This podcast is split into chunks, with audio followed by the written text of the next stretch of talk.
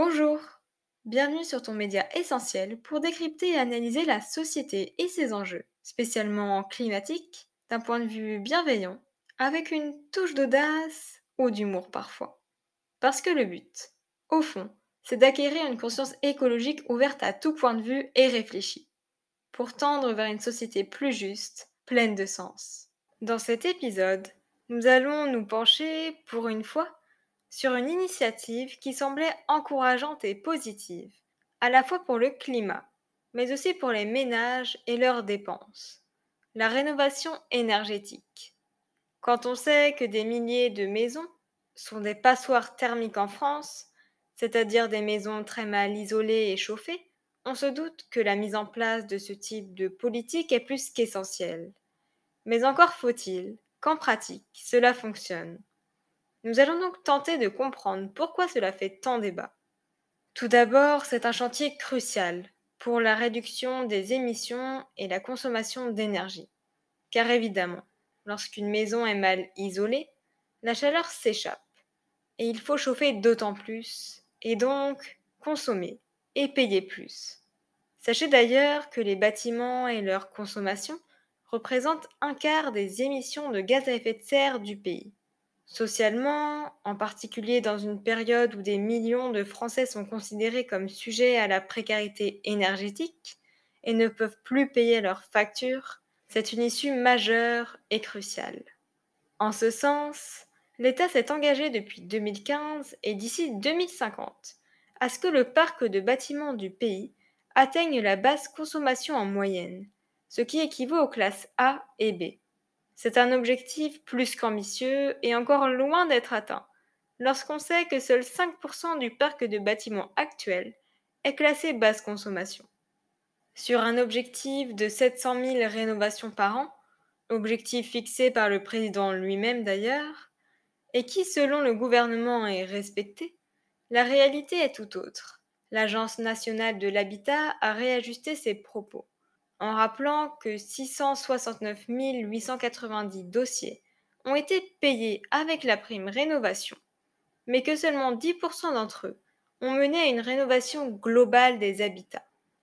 Quant aux autres, ce sont seulement des petits travaux, comme un changement de fenêtre ou de chauffage, ce qui n'est absolument pas suffisant pour atteindre les objectifs de basse consommation d'énergie. Et c'est bien là tout le problème. Ces aides promises par le gouvernement ne permettent en réalité pas de contribuer à la rénovation énergétique des bâtiments, mais seulement à faire des améliorations mineures et insuffisantes.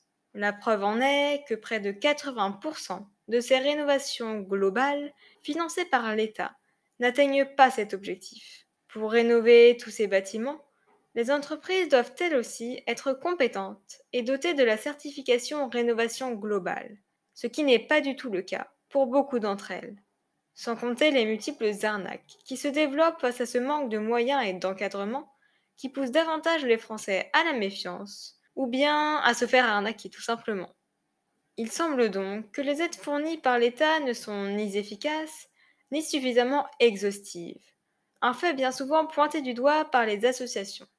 Une coalition d'ONG avait d'ailleurs estimé que si l'État consacrait un budget pour les aides publiques de 5 milliards d'euros par an, à la rénovation énergétique des logements, il faudrait pourtant y investir 28 milliards. D'autant plus que cet argent, déjà trop peu élevé, est utilisé de manière floue et donc peu efficace encore une fois. Le problème étant que le gouvernement semble peu engagé à augmenter la facture.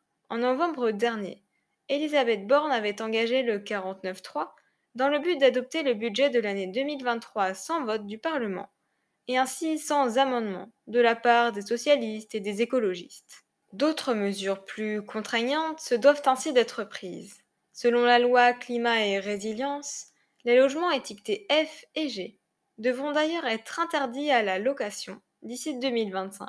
Et les propriétaires de ce type de biens devront avoir l'interdiction d'augmenter les loyers pour les locataires, et ce depuis le 1er janvier de cette année. En résumé, il semble qu'un changement de stratégie doit être adopté dès maintenant pour pallier à ce problème majeur qu'est la rénovation énergétique des passoires thermiques. Au lieu d'encourager les changements minimes et non efficaces, comme le changement d'un chauffage ou d'une fenêtre, ou encore l'installation d'une pompe à chaleur, ce sont des aides incitant à la rénovation entière des logements qui doivent être initiées. Des contraintes contre ceux qui ne respectent pas ces ambitions doivent aussi être mises en place, tout comme la formation des professionnels à ces rénovations, étant donné que quelques centaines d'entreprises le sont aujourd'hui.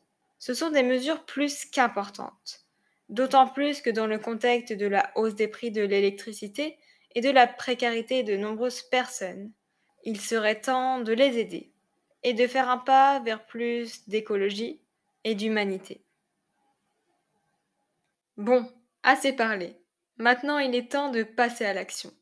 Alors à très bientôt sur l'écologique.